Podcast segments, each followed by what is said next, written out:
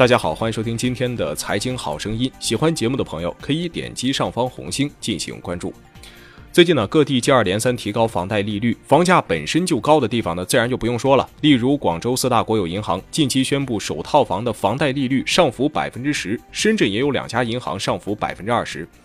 此外，连很多房价原本不算高的地方，银行也开始大幅上调房贷利率。例如成都、合肥、河北等地，普遍上浮至少百分之五至百分之十。两三套房这样的情况，上浮还会更高。有人按照一百万元三十年账期的贷款计算，现在上浮后的利息和一年前相比，平均利息多出了二十七万。可见按揭购房的成本确实是变高了。然而房价有没有因此下降呢？我们浏览了下最近的楼市新闻，会发现大幅调高房贷利率之举，并没有明显的降低房价。北上深的房价稳中略有下跌，但是其他城市却有的涨有的跌，并没有出现房价同时下跌的局面。这其中的道理，咱们今天就值得说说。一、房贷利率的上涨周期才刚刚开始。今年一月份，全国七十个大中城市商品房住宅销售价格平稳，热点城市继续降温是主基调。北京、天津、上海、南京、无锡等十五个热点城市新建商品房住宅价格保持稳定，其中十一个城市价格低于上年同期水平。一线城市新建商品房住宅价格同比由上涨转为下降，二手住宅价格涨幅连续十六个月回落。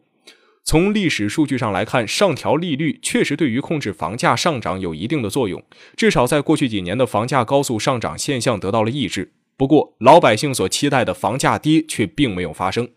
利率的上调只是在一定范围内控制了房价的暴涨，但不足以令其下跌。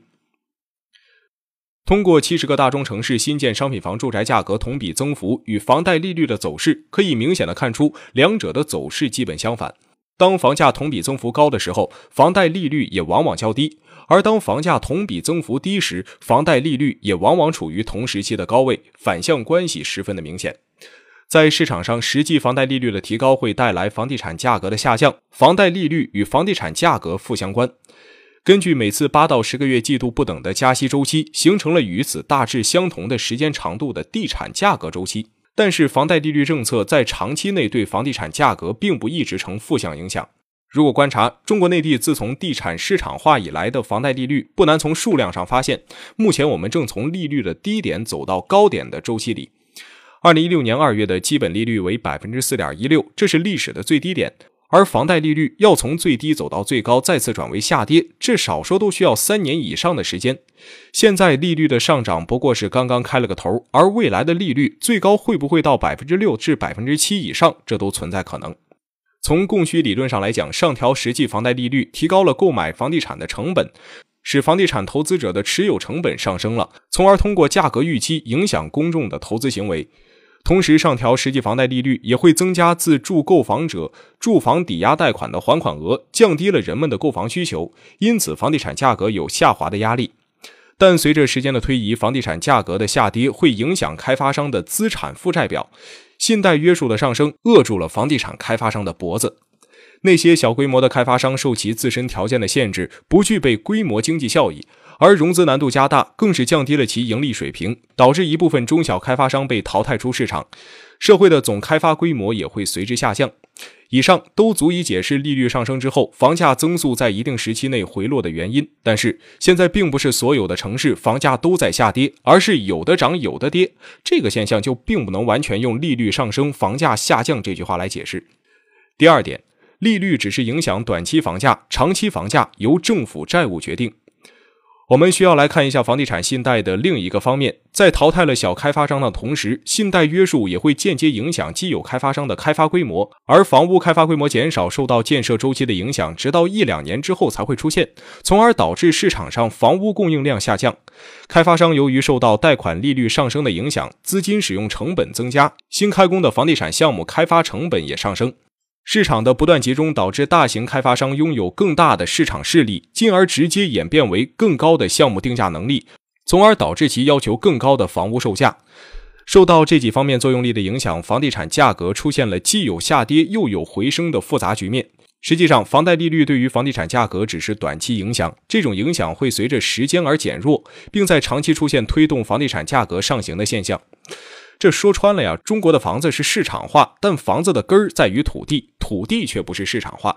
决定长期房价的最关键的因素，并不在于利率，而在于土地的主人——地方政府。二零一六年二月以来，中国实行了低利率政策，不过是为了配合各个地方去库存的政策而采取的金融配套措施。随着利率一路走低，库存去的那也确实快。二零一六年底到整个二零一七年，全国的待售商品房数量一直是负增长，跌幅非常明显，可见去库存成效是非常的显著。